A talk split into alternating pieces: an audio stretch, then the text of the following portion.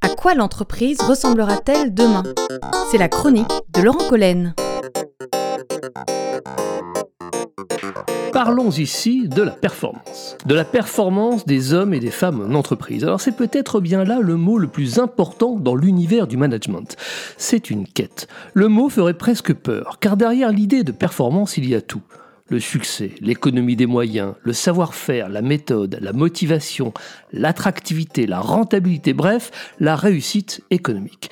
Comment devient-on performant est donc bien une lancinante question.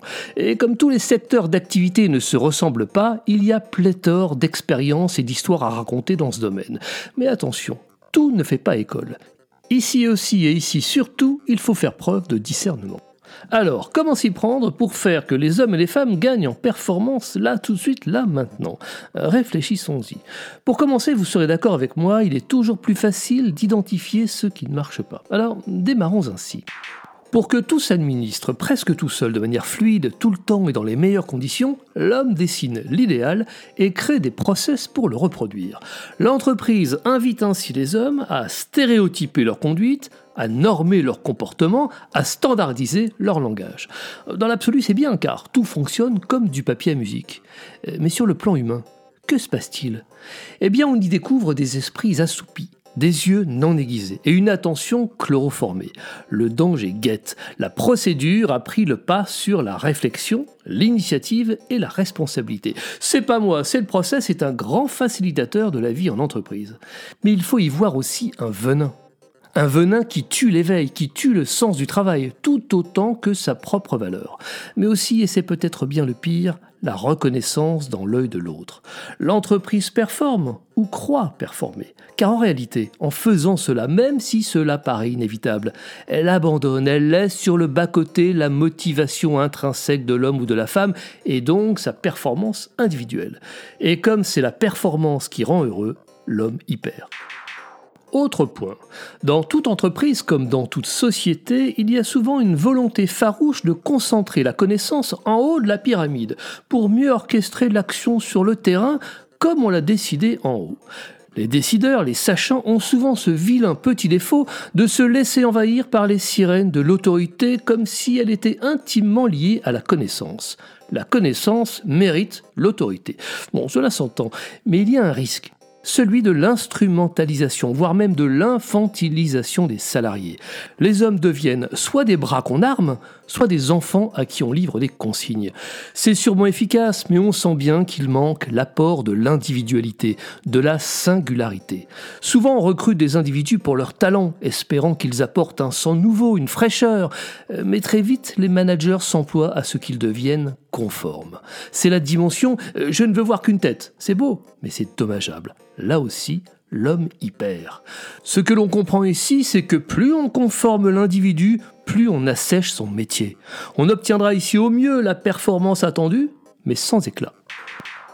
Enfin, même si toutes les énergies de l'entreprise sont tendues vers l'anticipation, la prédiction parfois algorithmique de tous les événements possibles, il faut bien le reconnaître, nous sommes aussi bousculés par l'imprévisible. Il se pourrait bien même que l'imprévisible rythme nos vies. Nous sous-estimons toujours l'aléatoire, nous rappelle le trader philosophe Nassim Nicolas Tayeb. La résilience et la capacité de s'adapter sont donc aussi des qualités indispensables.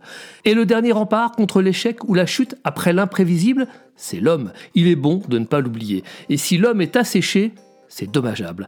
On n'y aura donc jamais intérêt. L'année Gilet jaune suivie par l'année Covid-19 nous l'auront terriblement rappelé. C'est donc bien sur l'homme aiguisé qu'il faudra continuer de miser. Pire encore, l'homme performant ne peut pas être un homme servile ou conforme. Il est un homme libre et responsable qui prend des risques personnels à des fins collectives.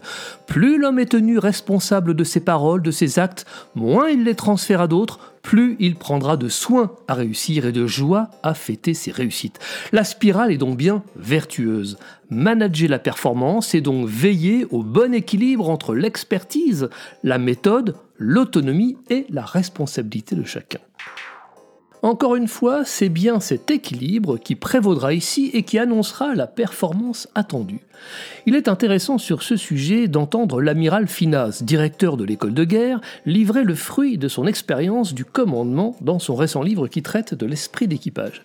Plus que tout autre, il recommande de ne jamais utiliser de main de fer sans gants de velours.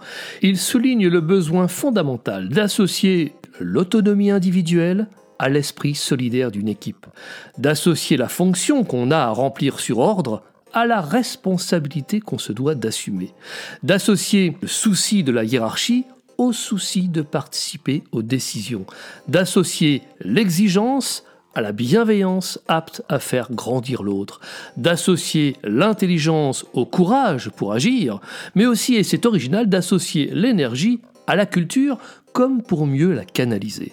On retient donc ici que tout est question de dosage et donc qu'il n'y a pas d'autre recette miracle que d'être juste et que tout réside bien dans la capacité à mobiliser des hommes et des femmes. Pour résumer, il n'y a pas de performance à attendre s'il n'y a pas en amont l'envie pour chacun d'y parvenir. C'est la clé.